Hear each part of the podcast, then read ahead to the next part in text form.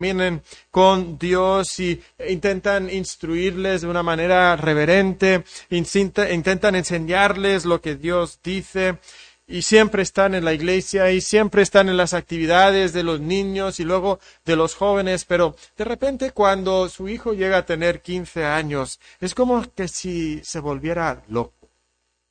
De repente no quiere saber nada de la iglesia eh, sus padres ya no le pueden obligar a, asistir a la iglesia ni a llegar a la casa a la hora que ellos dicen. Eh, se hace novia, novio de, una señorita de, la cuadra y simplemente está fuera de control.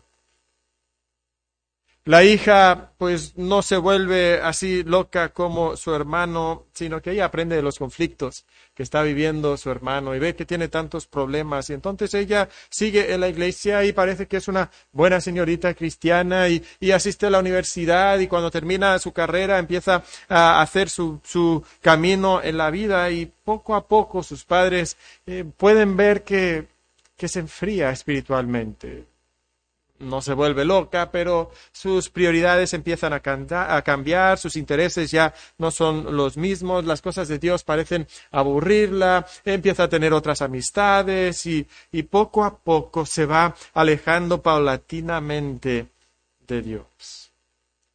¿Conoces esta historia?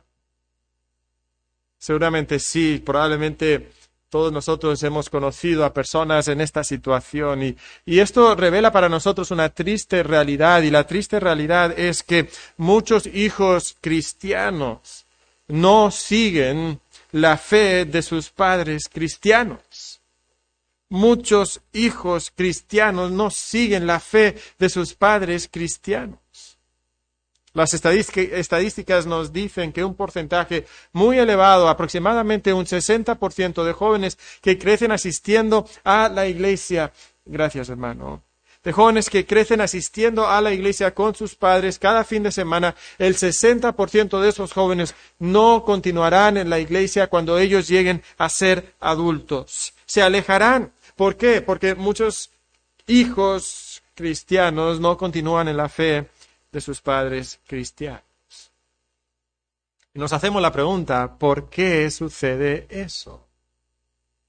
Y quizás más importante nos hacemos la pregunta, ¿cómo podemos evitar que eso suceda en nuestro caso, en nuestra casa, con nuestros hijos? Y es interesante porque en el Salmo 78 encontramos a un padre que tiene la misma preocupación. Estaba preocupado por la generación siguiente, la generación venidera. ¿Cómo podemos evitar que ellos no abandonen de Dios? Y si sabemos algo del salmista, este salmista se llama Asaf. Y Asaf fue un levita que estuvo eh, encargado de la adoración en el tabernáculo eh, en los tiempos de David y, luego bajo Salomón, guiando la adoración también eh, en el templo podemos encontrar aproximadamente una docena de salmos que, nos, eh, que llevan el nombre de Asaf. En esos salmos es interesante cómo Asaf lamenta la prosperidad de los impíos, como incluso en una ocasión él dice que él sentía una tremenda atracción por el mundo y, dice que casi deslizaron sus pies en el Salmo 73. Y como él estuvo a punto de echarse para atrás, de no continuar en los caminos de las generaciones antiguas. Y él ahora en el Salmo 78 expresa esa preocupación que tiene por la generación siguiente, de que ellos no abandonen la fe de sus padres. Y bajo inspiración del Espíritu Santo, Él nos va a proponer una solución para nosotros, para que nuestra generación siguiente no abandone la fe de nosotros. ¿Y cuál es la solución que el salmista Asaf nos propone? Bueno, lo que encontramos aquí en este salmo es algo muy, muy interesante. Y cuando estaba intentando encontrar la manera de expresar la lección central de este salmo, eh, me topé con que estaba batallando con, con cómo expresar esa lección. Como ustedes eh, saben, o muchos de ustedes saben, mis padres fueron misioneros en el país de España. Yo crecí eh, y nací, de hecho, en el país de España. Y cuando yo estaba en España como joven, había una palabra que, los jóvenes usábamos mucho, y era la palabra alucinar. Alucinar. Eh, en un sentido más técnico y estricto, la palabra alucinar describe una persona que ha tomado un alucinógeno, alguna sustancia, y eso le hace que, vea luces y que vea imágenes y cosas que realmente no existen. Pero en un sentido así más coloquial, los jóvenes usamos la palabra cuando algo lo habías visto y te había admirado, te había dejado maravillado. Eh, pudiera ser que habías visto el Barcelona meter un increíble gol y decías, oye tío, me he quedado alucinado, ¿verdad? Eh, y, no es que era tu tío, pero también esa es una expresión española, ¿verdad? Y, si, si, escuchabas una pieza musical que te llevaba a un lugar hermoso en tu mente, decías, no, pues yo cuando escucho esa pieza alucino. Y, así era eh, la expresión. Ahora, ¿por qué digo todo eso? Porque cuando estaba considerando este salmo y estaba intentando describir la lección de este salmo, creo que lo que encontramos en el Salmo 78 es que Asab nos da la siguiente lección. Y esta es la lección que quiero que se lleve en el día de hoy. Para que la generación siguiente no abandone a Dios. Para que la generación siguiente no abandone a Dios. La generación presente debe dar un testimonio vibrante de un Dios. Y, es ahí donde batallaba para encontrar la palabra. Y, pensé en sobresaliente, sorprendente, impresionante, fascinante, imponente, emocionante, deslumbrante, y todas esas palabras pudieran entrar ahí, pero, pero la palabra que, que para mí mejor describe lo que el Salmo 78 nos dice es la palabra alucinante para que la generación siguiente no abandone a Dios, la generación presente debe dar un testimonio vibrante de un Dios alucinante. Sé que es mucho y es un poquito largo, ¿verdad? Lo voy a repetir. Para que la generación siguiente no abandone a Dios, la generación presente debe dar un testimonio vibrante de un Dios alucinante, un Dios que maravilla, un Dios que asombra, un Dios que es sobresaliente y sorprendente, impresionante y fascinante, imponente, emocionante y deslumbrante y todo eso es un Dios que es un Dios alucinante. Es un Dios que nos deja maravillados por la hermosura de su carácter y de las obras que Él hace. Y eso es lo que nos describe aquí el salmista en el Salmo 78. Y, y hay mucho que nosotros podemos decir aquí en este Salmo y, para avanzar y para cubrir todo lo que queremos decir, vamos a tener que poner manos a la obra para extraer aquí el oro molido que tenemos en este salmo. Entonces, eh, vamos allá y, vamos a ver los versículos, primeramente los versículos 8 al 11. Vamos a como que, empezar al final de, de, los versículos que vamos a estar estudiando y, y luego vamos a, a, ir como que en orden inversa para ver cuál es la solución que nos propone Asaf para que la generación siguiente no abandone a Dios. Y para que no abandone a Dios, la generación presente tiene que dar un testimonio vibrante de un Dios alucinante. Entonces veamos lo que tenemos aquí. Y el primer punto que podemos ver en los versículos 8 al 11 es el desastre de la generación pasada. El desastre de la generación pasada. Dice en el versículo 8, y no sean como sus padres que no sean como sus padres y como fueron esta generación pasada. Fueron una generación que, que, abandonó a Dios. Estas personas abandonaron a Dios. Nos dice que fue una generación contumaz y rebelde que no dispuso su corazón y fue fiel para con Dios su espíritu. Nos dice que en el día de la batalla volvieron las espaldas y que no guardaron el pacto de Dios ni quisieron andar en su ley, sino que se olvidaron de sus obras y de sus maravillas que les había mostrado. Describe aquí a, los hijos de Efraín. Los hijos de Efraín frecuentemente describían a Israel como una nación. Y no sabemos a qué día de batalla se refiere aquí específicamente el salmista Saf, pero lo más probable es que se refiere a esa situación durante los días de Elí, cuando sacaron el arca del pacto para ir a la guerra contra los filisteos. Y para su sorpresa, los filisteos ganaron la batalla, los hijos de Efraín abandonaron el campo de batalla en derrota. ¿Y por qué sucedió? Porque Dios era un Dios pequeño sin poder. No, Porque los siguientes capítulos nos demuestra cómo Dios, sin la ayuda de un solo israelita, destruye a la nación de los filisteos. ¿Cuál fue la causa de la derrota? La causa de la derrota fue que había entrado la pereza espiritual, había llegado ese, esa, ese desastre espiritual a la nación de Israel y habían abandonado a Dios en su corazón y por eso fueron derrotados en batalla. Fue algo trágico, fue algo triste y durante ese tiempo podemos ver cómo las generaciones siguientes abandonaban a Dios.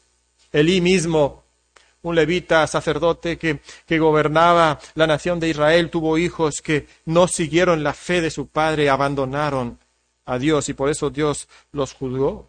Y vemos ese patrón una y otra vez en la historia de Israel. Después de Elí llega Samuel, otro levita, recuerda que Asaf es un levita también. Y él veía a Elí, un levita que había eh, fallado al enseñar a la siguiente generación, y ve a Samuel, otro levita, cuyos hijos tampoco siguieron en la fe de, sus, de, su padre. Y ve entonces cómo Josué, en la historia de Israel, nos, recordamos lo que sucedió con Josué, un hombre de la tribu de Efraín un gran líder que lleva a la nación de Israel a, conquistar la tierra prometida. Y luego, ¿qué sucede? Nos dice en Josué, eh, perdón, en Jueces capítulo 2, versículo 10, que se levantó después de ellos otra generación que no conocía a Jehová, ni la obra que él había hecho por Israel, e hicieron lo malo ante los ojos de Jehová y sirvieron a los Baales. Es probable que Asaf lo, vería con sus propios ojos, vería como David se levantaría para ser rey y luego le seguiría Salomón. Salomón que edificaría ese magnífico templo y que eh, instituiría un sistema de, adoración y, y, Asaf sería una parte importante de ese sistema de adoración. Pero ¿qué sucedería con Salomón, el mismo hijo de David? Él también abandonaría al Dios de sus padres y no continuaría en el camino de la fe. Es algo triste. Vemos cómo esta generación se revela contra Dios. Y es algo que sucede una y otra vez. En el versículo 17 de este salmo nos dice que aún volvieron a pecar contra Él, rebelándose contra el Altísimo en el desierto. Nos dice en el versículo 18 que tentaron a Dios en su corazón. En el versículo 19 dice que hablaron contra Dios. Si avanzamos un poquito más, en el versículo 40 nos dice cuántas veces se rebelaron contra él en el desierto y, le, y lo enojaron en el yermo. Encontramos en el versículo 41 que decía que volvían y tentaban a Dios y provocaban al Santo de Israel. En el versículo 56 nos dice otra vez que ellos tentaron y enojaron al Dios Altísimo y no guardaron sus testimonios. Una y otra vez se rebelaron contra Dios. Y creo que ninguno de nosotros que estamos aquí en esta mañana queremos ser esa generación.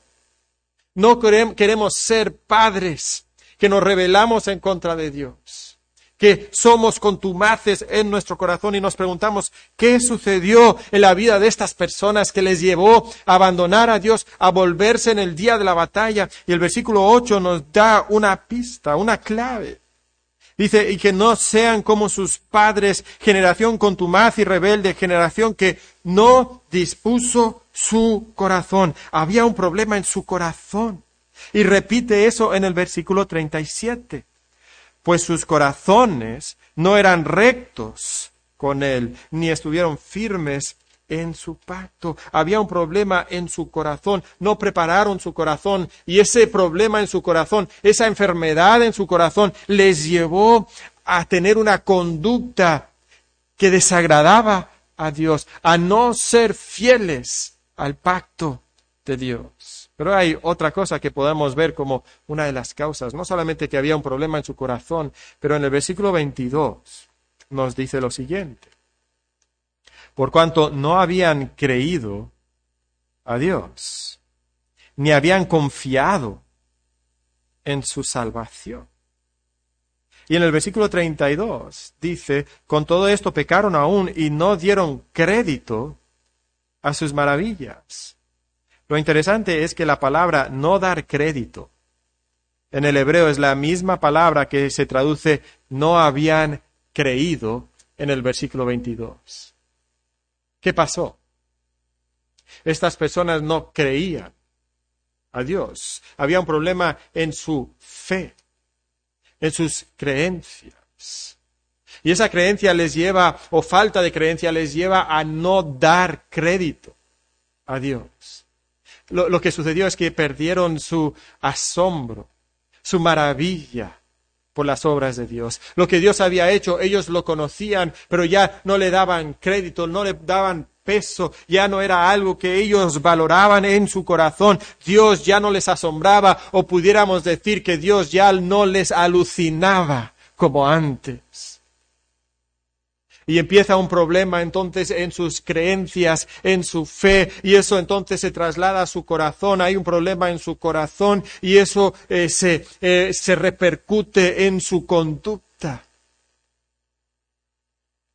Para nosotros que estamos aquí, que somos padres, tenemos que entender que, que, nosotros tenemos que llegar no solamente a la conducta de nuestros hijos, sino que tenemos que llegar a su corazón y también a su cabeza.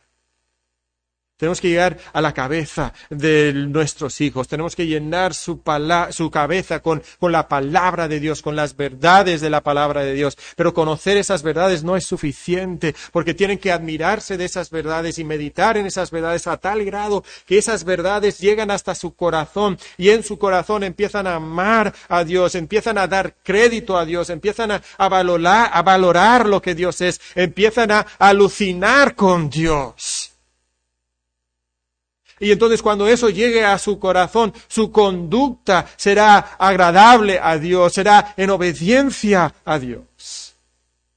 Entonces como padre trabaja con esas áreas, ¿para qué? Para que no sean como la generación eh, pasada. Esa generación desastrosa que abandonó a Dios y, y trajo derrota y deshonra a Israel. Estamos ahora mismo en un momento histórico en la iglesia donde la iglesia se está desangrando. Iglesias alrededor del mundo se están desangrando porque muchos padres cristianos ya no están continuando en su vida cristiana, ya no asisten a la iglesia y tienen una excusa perfecta. No, pues hay una pandemia. Pues es que ya no podemos seguir asistiendo a la iglesia pero tampoco se conectan a la transmisión. O se conectan a la transmisión a la misma vez que están viendo otra cosa en, en la televisión. Y vemos que incluso en su lectura bíblica personal, en su vida de oración, pues ya no continúan quizás con los mismos hábitos que habían tenido. Y nos preguntamos qué va a pasar con la siguiente generación si en el día de la batalla padres cristianos se están volviendo atrás no están trascendiendo en su fe cristiana, no van a perseverar en su fe cristiana. Y como los hijos de Efraín se están volviendo atrás, están volviendo las espaldas en el día de la batalla, y nos preguntamos nosotros cómo podemos evitar que el desastre que describe Asaf sea nuestro desastre en nuestra generación también. Creo que ninguno de nosotros queremos repetir el desastre de la generación pasada y Asaf aquí desea evitar eso de manera negativa, quiere que no seamos como la generación pasada. La pregunta entonces es, ¿qué es lo que él quiere para esta generación siguiente? Y lo que él desea, el deseo de Asaf para la generación siguiente, la encontramos, eh, ese deseo lo encontramos en los versículos 5 al 7, y lo que él quiere es que ellos conozcan, que amen y que sirvan a Dios, que conozcan a Dios en su cabeza, que amen a Dios en su corazón y que sirvan y obedezcan a Dios en su conducta. Eso es lo que Asaf desea. Mira lo que dicen estos versículos 5 al 7. Él estableció testimonio en Jacob y puso ley en Israel, la cual mandó a nuestros padres que la notificasen a sus hijos para que lo sepa la generación venidera y los hijos que nacerán y los que se levantarán lo cuenten a sus hijos a fin de que pongan en Dios su esperanza, su confianza y no se olviden de las obras de Dios.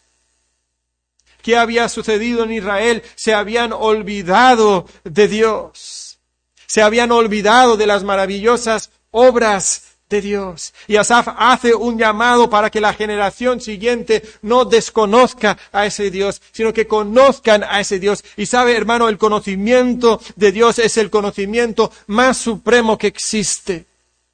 Debemos de seguir en pos de lo supremo, que es el conocimiento de Dios. Y no hay nada mejor que conocer el carácter y las obras de nuestro Dios. Nuestro Dios es asombroso, nuestro Dios es alucinante en el Salmo 73 que eh, Asaf mismo escribe en el versículo 25, ahí está la vuelta de unas hojas seguramente en sus Biblias, en el versículo 25 dice el salmista lo siguiente, mira el corazón de Asaf, ¿a quién tengo yo en los cielos sino a ti?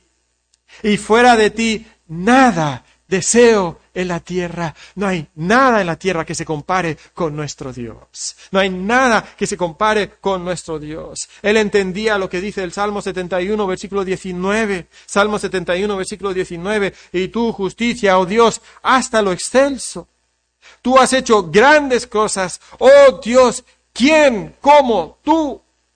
Así es nuestro Dios. Y una y otra vez a través de los salmos, los salmistas nos narran dos cosas de Dios, el carácter de Dios y las obras de Dios, quién es Dios y qué hace Dios. Y nosotros necesitamos conocer lo que Dios es en su carácter, lo llamamos sus atributos. Necesitamos conocer sus atributos y necesitamos conocer sus obras, las obras de Dios. Y nuestros hijos necesitan conocer a ese Dios también, necesitan conocer sus atributos multiespléndidos, necesitan conocer sus obras maravillosas. Y es interesante como en este salmo el salmista nos describe las obras de Dios, una y otra obra de Dios. Y además de las obras de Dios nos describe uno y otro de los atributos de Dios, nos quiere dejar alucinados con Dios porque tenemos un Dios que es alucinante. Sabes que algunos de nosotros amamos a Dios, pero solamente por sus obras. Solamente por lo que Él hace, porque nos encanta lo que Él hace por nosotros. Nos gustan las bendiciones que Él nos da. Pero sabes, eh, si solamente amas a Dios por lo que Él hace por ti, eso no es amor, eso es interés. Es interés propio. Imagínate que mi esposa se, se, me acercara y me dijera, ¿qué amas de mí? ¿Por, qué me amas? Y yo le dijera, pues me gusta cómo limpias la casa. Me encanta el, platillo especial, ese que me gusta, que me preparas. Eh, me gusta cómo planchas mis camisas y cómo lavas mi ropa. Y pues ella me escucha y estoy segura que no se quedaría muy satisfecha con esa respuesta, ¿verdad? Y, entonces dice, sí, sí, pero, pero ¿qué te gusta de, de mí? O sea, de, de, mi persona. Pues me gustan tus brazos fuertes que, que, te ayudan a cargar la ropa sucia cuando la llevas a la lavadora. Y, y me gusta tu energía que te, te permite eh, limpiar la casa para que cuando llegue esté, esté limpia. ¿Qué, ¿Qué, piensa? ¿Qué dirían de, de mi amor por mi esposa? Pues seguramente dirían, algo anda mal ahí. Porque si solamente amas a una persona por lo que hace por ti, no amas a esa persona, no amas a esa persona por lo que es. Y, aquí encontramos los maravillosos atributos y también las maravillosas obras de Dios. Y Padre, tú que estás aquí y quieres que tus hijos amen a Dios, eh, eh, no les hables solamente de las cosas buenas que Dios le va a dar, háblale también una y otra vez de las cosas de, de, los atributos de Dios, del carácter de Dios. Dile lo maravilloso y lo alucinante que Dios es en su persona. No tenemos tiempo de verlo todo, pero en los versículos 12 al 16 podemos ver cómo nos describe que Dios los libró, cómo Dios libró a Israel haciendo obras poderosas para sacarlos de la nación de Egipto. Ustedes lo pueden ver ahí, eh, si nada más recorren con sus ojos los versículos, cómo, cómo de Egipto los sacó haciendo obras maravillosas. En los versículos 23 al 29 describe cómo Dios proveyó alimento para ellos. Y es increíble porque Dios les provee esos alimentos cuando ellos estaban quejando contra Dios. Pero Dios es un Dios paciente. Y en su paciencia les provee los alimentos que ellos pedían.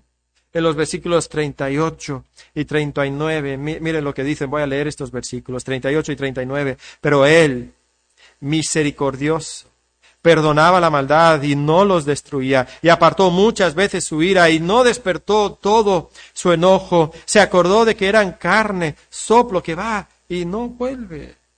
Noten ahí el carácter de Dios. Dios los perdonó. Dios es misericordioso. Dios es paciente. Dios eh, les entiende en sus deficiencias. Así es nuestro Dios. Nos dice también en los versículos 59 al 64. Nos describe cómo ellos, aunque insistieron en su rebeldía, Dios los disciplinó. Pero la disciplina de Dios no era un acto de enojo donde Él simplemente quería desquitarse y castigarles, sino podemos ver cómo Dios muestra su amor para con ellos en una amorosa disciplina. ¿Y con qué propósito? Pues si llegamos al final del capítulo, los versículos 65 al 72 nos describe cómo Dios en su paciencia y en su disciplina los restaura. Y la manera principal que lo restaura lo vemos en los últimos versículos, versículos 70 al 72, donde nos dice, esta es la forma que lo restauró. Eligió a David, su siervo, y lo tomó de las majadas, de las ovejas, de tras las paridas, lo trajo, para que apacentase a Jacob, su pueblo, y a Israel, su heredad. Y los apacentó conforme a la integridad de su corazón, los pastoreó con pericia, con la pericia de sus manos nos recuerdan como una de las maneras en que Dios obra entre su pueblo para que continúen en los caminos de Dios, para que no abandonen a Dios, es poniendo líderes, líderes que los puedan pastorear en los caminos de Dios. Y aquí toma a David y lo pone como pastor. Y nosotros sabemos que David fue un gran rey de Israel, pero no fue perfecto. Pero ese patrón que Dios ha establecido de poner a líderes que pastoreen a su pueblo, Dios lo continúa haciendo. Y culminó todo eso en la persona de Jesucristo, el gran hijo de David, el gran pastor que nos ama a nosotros y cuida de cada uno de nosotros. Y ahí vemos la, la revelación más grande del carácter y de la obra de Dios en la persona de Jesucristo. Si nosotros queremos maravillarnos de Dios, solamente tenemos que mirar la cruz de Cristo. Ahí en la cruz de Cristo nosotros vemos sus maravillosas cualidades desplegadas para nosotros, vemos su perfecta justicia, pero también su hermosa santidad por, que, que no podía tolerar el pecado y a la misma vez vemos cómo es grande en amor y rico en misericordia. Podemos ver cómo Él, en su infinita sabiduría, obra nuestra salvación, realizando un inconcebible sacrificio por nosotros. Este es nuestro Dios. Es un Dios alucinante. Es increíble. Y nosotros solamente tenemos que mirar a Jesucristo. Y Jesucristo, como veíamos el día de ayer, es el que nos revela al Padre. Juan 1.18 dice, a Dios nadie le vio jamás. El unigénito Hijo que está en el seno del Padre. Él le ha dado a conocer. Y por eso nosotros como padres tenemos que hablar de Jesucristo. Tenemos que hablar de la palabra escrita, sí, pero la palabra escrita nos, da a conocer la palabra encarnada y la palabra encarnada nos permite conocer a nuestro Dios. Y podemos nosotros regresar a las escrituras y hablar de Jesucristo y presentar a Jesucristo delante de nuestros hijos. Y yo me pregunto si para nosotros el conocimiento de Cristo es nuestro máximo objetivo en nuestra vida. Y tú que eres padre, ¿es el máximo objetivo que tú tienes para tus hijos? El apóstol Pablo dijo que para él conocer a Cristo era lo máximo, a fin de conocerle y el poder de su resurrección y la participación de sus padecimientos.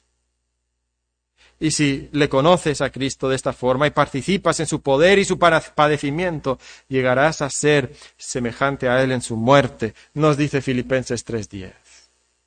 Eso es lo que usted aspira para su vida. Eso es lo que tienes como aspiración para la vida de tus hijos. Es verdad eso. Sabes que muchos de nosotros queremos que nuestros hijos sean prósperos. Queremos que sean exitosos, queremos que vivan una vida tranquila y cómoda, que sean felices. que, ahora que son niños puedan desarrollar todas sus capacidades y que puedan eh, escoger su propio camino en la vida. Pero yo te pregunto, ¿qué de conocer a Cristo? Y no estoy hablando de conocer a Cristo simplemente en la forma que usamos esa expresión de conocer a Cristo significa ser salvo. Ah, pues ya hice una profesión de fe, con eso me conformo. No, hablo de conocer a Cristo como el apóstol Pablo describe conocer a Cristo.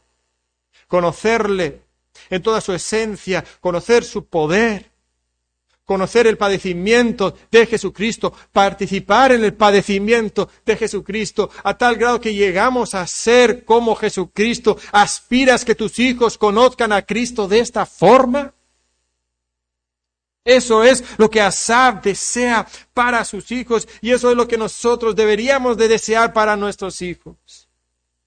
Pero Asaf ha visto el desastre de la generación pasada y se teme que será el mismo desastre de la generación siguiente. Y la pregunta es, ¿cómo podemos evitar que el desastre de la generación pasada no se repita en la generación siguiente?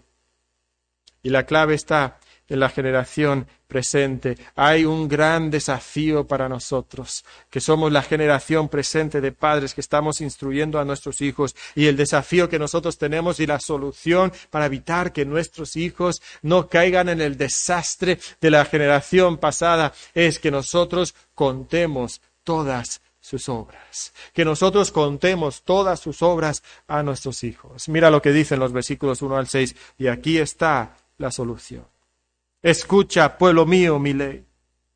Inclinad vuestro oído a las palabras de mi boca, abriré, abriré mi boca en proverbios. Hablaré cosas escondidas desde tiempos antiguos, las cuales hemos oído y entendido porque nuestros padres nos las contaron no las encubriremos a sus hijos, contando a la generación venidera las alabanzas de Jehová y su potencia y las maravillas que hizo. ¿Cuál es la solución? Versículo 4. No las encubriremos a sus hijos, contando a la generación venidera las alabanzas de Jehová y su potencia y las maravillas que hizo. Esa es la solución.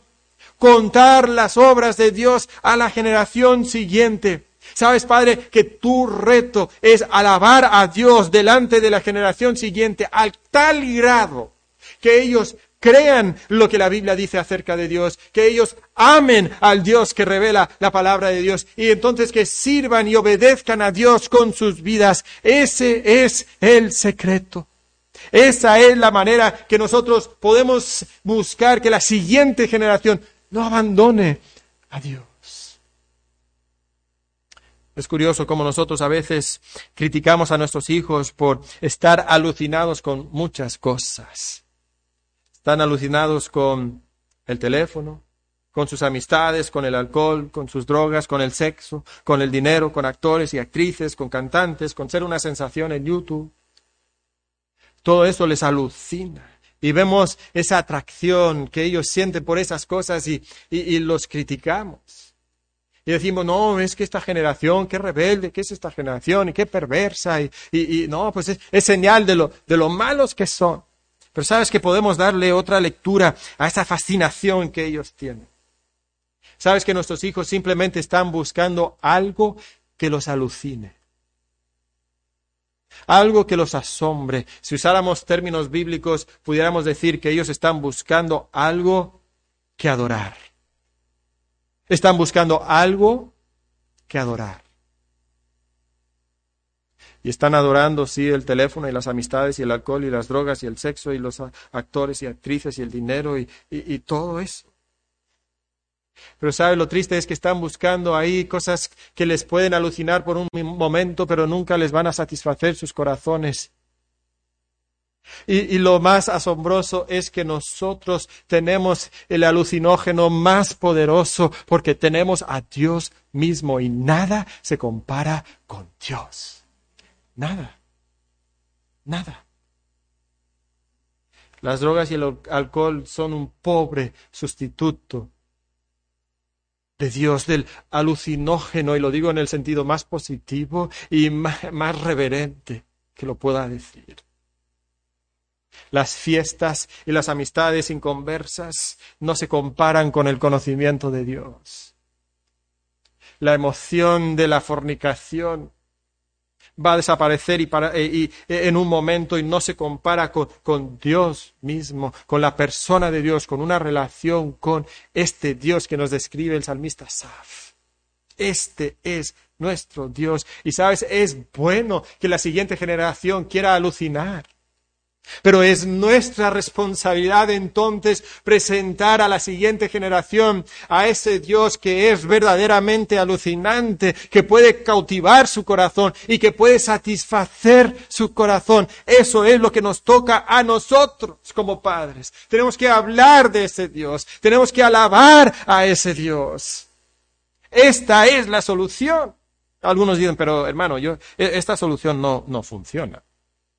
Porque yo conozco a, muchos padres cristianos que, que, sí hablaron a sus hijos de la Biblia, pero, pero pues, pues sus hijos no, no caminaron con Dios. Sí, y puede ser. Pero muchas veces no estamos presentando a un Dios alucinante, al Dios de la Biblia. Y por eso nuestros hijos no quieren saber nada de nuestro Dios. A veces nosotros hemos presentado a Dios como un ogro demandante que les va a castigar en cualquier momento que ellos se equivoquen. Y entonces, pues ellos tienen miedo de acercarse a ese Dios. A veces hemos hablado de Dios como si fuera una fuerza, en vez de como si fuera una persona, y es una persona. Y, y están asustados de una fuerza que no pueden controlar y no quieren saber de nuestro Dios. A veces hemos convertido esta carta de amor que Dios nos ha dado en simplemente un manual de instrucciones. Y nuestros hijos no quieren leer manuales de instrucciones. ¿Quién quiere leer un manual de instrucción? Nadie. Pero esta es una carta de amor de una persona que nos ama. Este es nuestro Dios. A veces nosotros alabamos la iglesia con nuestra boca, mientras que anhelamos el mundo con nuestro corazón y nuestros hijos lo detectan en nosotros. A veces nosotros elogiamos el fruto del Espíritu a la misma vez que evidenciamos las obras de la carne delante de ellos en la casa y ellos dicen, pues eso yo no lo quiero. Pero tenemos aquí a un Dios grande, a un Dios que nosotros primeramente tenemos que conocer en el Salmo 73, versículo 28.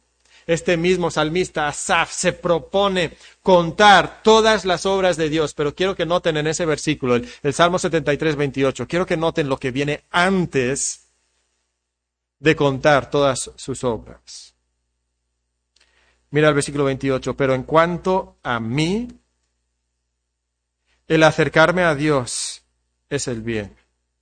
He puesto en Jehová el Señor mi esperanza para contar todas tus, sus obras.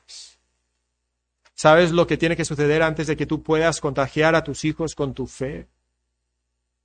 Tú tienes que tener una fe sincera. Para ti acercarte a Dios tiene que ser el máximo bien de tu vida, el objetivo supremo de tu corazón. Conocer a Cristo tiene que ser tu finalidad en la vida, como el apóstol Pablo, como Asaf. Y entonces podrás contar sus obras de tal manera que será algo contagioso para tus hijos y que ellos entonces no quieran abandonar tu Dios, sino que vean a tu Dios como algo alucinante.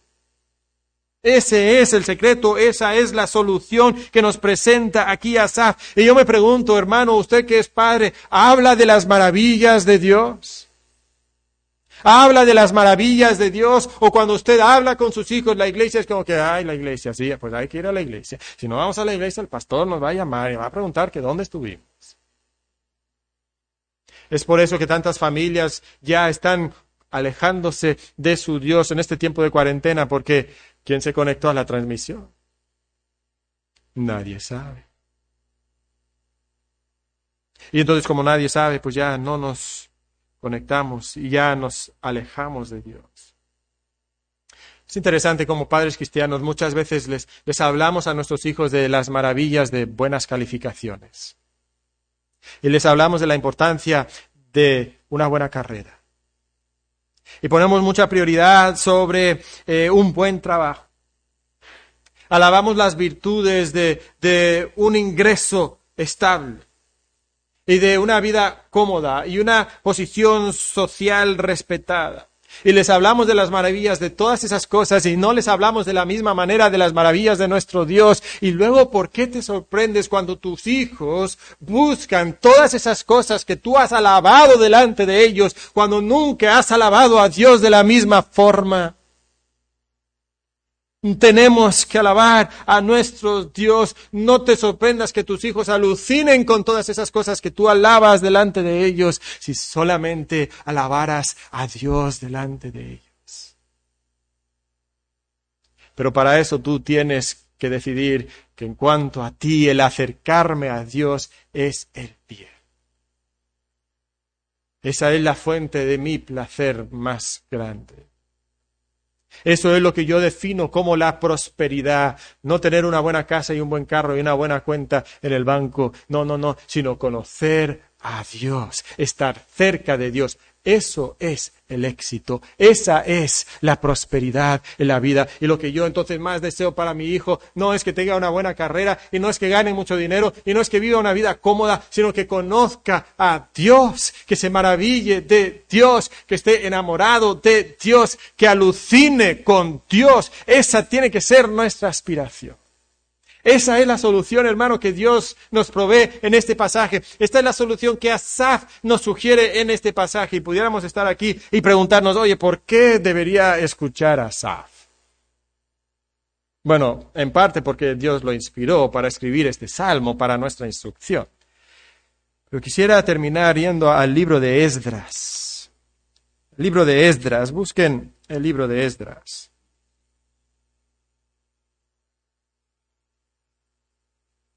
En Esdras tenemos la historia de cómo la nación de Israel después del cautiverio regresa a la tierra prometida. ¿Se acuerdan, verdad?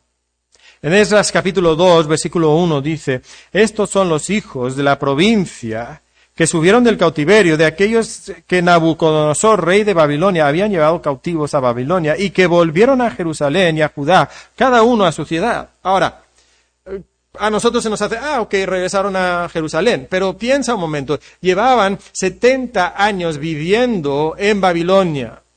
70 años viviendo en Babilonia. Habían echado raíces. La ciudad de Jerusalén estaba destruida, estaba en ruinas y por 70 años había estado en ruinas. Y todas estas personas tenían que tomar una decisión por fe de dejar esa vida que la mayoría de ellos era la única vida que habían conocido y habían pasado toda su vida en Babilonia y ya todo era más o menos estable en Babilonia y tenían que dejar Babilonia para ir a Jerusalén, una vida que sin duda sería difícil y que el futuro era desconocido. Entonces tomar esa, esa decisión era un acto de fe en Dios, que tú todavía creías las promesas de Dios que tú todavía creías que a pesar de los 70 años de cautiverio, Dios sería fiel y Dios bendecería a su pueblo, que el Dios de Egipto era real y que ese Dios todavía hacía maravillas y que los profetas, lo que los profetas habían anunciado realmente se cumpliría. Entonces, las personas que dejan Babilonia para ir a Jerusalén eh, son personas de fe en Dios. Okay. También algo que nosotros debemos de recordar es que desde que vive Asaf en los tiempos de David y Salomón y Esdras capítulo 2 han pasado aproximadamente 500 años. Han pasado 500 años desde Asaf hasta Esdras capítulo 2. Ahora vayan por favor al versículo 41. Los cantores los hijos de Asaf, 128. 500 años después, los hijos de Asaf todavía seguían y alababan y adoraban al Dios de Asaf. Es increíble, ¿no? ¿No quisieras tú que en 500 años tus hijos tus descendientes todavía adoraran al mismo Dios que tú adoras. ¿Cómo lo logramos? cómo podemos ser familias que trascendemos, que, que, no somos esas familias que, que en una generación desaparece la fe en Dios. ¿Cómo podemos ser nosotros personas que tenemos una influencia tan grande en nuestra familia que en 500 años seguirán sirviendo a Dios? Aquí tenemos la respuesta de Asaf. La respuesta de Asaf es que para que la generación siguiente no abandone a Dios, ¿qué tiene que suceder? La generación presente, nosotros hoy tenemos que dar un testimonio vibrante de un Dios alucinante. Esa es la clave. Y yo me pregunto, padre de familia que está aquí, madre que está aquí, cuán vibrante es su testimonio de nuestro Dios. Cuán vibrante es tu testimonio. Son palabras huecas y vacías que tú dices el domingo cuando vas a la iglesia. O como cantamos hace rato, cada día tú te sientas a contemplar a Dios y en tu corazón tú dices, nadie es como Él. Nadie es como Él. ¿Realmente eso es algo que tú crees? Realmente Dios es alucinante ante tus ojos, porque si, si Dios no es alucinante ante tus ojos, no podrás contagiar eso en la vida de tus hijos. Dios es alucinante para ti. ¿Cuánto hablas con tus hijos acerca de Dios? Como veíamos el día de ayer, debemos de hablar de Dios cuando nosotros estamos en la casa y cuando vamos por el camino y debemos de hablar a Dios, de Dios cuando nos levantamos y debemos de hablar de, de Dios cuando nos acostamos. Debemos de estar hablando de Dios siempre con nuestros hijos. Tenemos que mostrarles a Dios, tenemos que buscar que ellos conozcan a Dios. El día de ayer dijimos, padres de iglesia, hijos del mundo. Pero padres de la palabra, hijos de la palabra. El día de hoy lo podamos suplementar un poquito. Padres que asisten a la iglesia, hijos que abandonan a Dios. Pero padres que alucinan con Dios, hijos que alucinan con Dios también. Y el secreto para que la generación siguiente no abandone a Dios es que la generación presente dé un testimonio vibrante de un Dios alucinante. Eso es lo que Dios quiere de nosotros, padres. Esa es la manera que nosotros podemos trascender, esa es la manera que nosotros podemos perseverar, esa es la manera que las siguientes generaciones y quizás en 500 años nuestros descendientes todavía alucinen con nuestro Dios. Porque padres que alucinan con Dios son hijos que alucinan con Dios también. Padre, te pedimos por nuestro, nuestro enfriamiento espiritual, nuestro distanciamiento espiritual.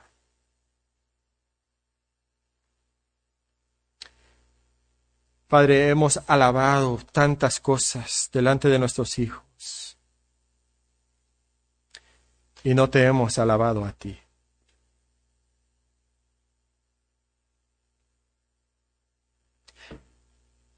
Si nuestros hijos tuvieran que decir qué es lo que nosotros valoramos, quizás nos dirían que valoramos el dinero y el éxito y la carrera. Mi Padre, no te hemos alabado y por eso nuestros hijos alucinan con otras cosas y no contigo. Padre, perdónanos porque nuestro propio corazón está tan frío y tan lejos de ti. Y Padre, te pido que nosotros levantemos nuestros ojos y te contemplemos a ti. Que veamos tus maravillosos atributos y tu increíble obra. Que miremos a la cruz de Cristo y veamos la máxima manifestación de todos tus espléndidos atributos y que digamos a nuestros hijos, no hay nadie como Él. Padre, te pido que al alucinar nosotros contigo, nuestros hijos alucinen contigo también. Y que de esta manera, Padre, nosotros no seamos como aquellos que nos volvemos en el día de la batalla. Que de esta manera, Señor, nosotros contagiemos a nuestros hijos una fe que perdura en sus vidas. Señor, que nuestros hijos en 500 años también alucinen contigo, que no abandonen a nuestro Dios. Padre, sabemos que eso no está en nosotros, sino que está solamente en ti. Y entonces rogamos que tu Espíritu esté sobre nosotros, sobre cada uno de nosotros en nuestra vida personal, sobre cada uno de nosotros en nuestra vida familiar, sobre cada uno de nosotros en nuestra vida eclesiástica, Señor, y que tú seas exaltado y alabado por quien eres, y que de esta manera, Señor, nuestros corazones alucinen contigo, porque no hay nadie como tú. Y que de esta manera esta iglesia no exista solamente 49 años, sino que llegue a los 59 y a los 99. Y si tú no regresas antes, que lleguemos, Señor, a los 999, porque a ti te amamos y que alucinamos, Señor, contigo. Y esto lo pedimos, Señor, en el nombre de Jesucristo, para tu gloria, porque tú mereces toda honra y toda gloria, en el nombre de Cristo.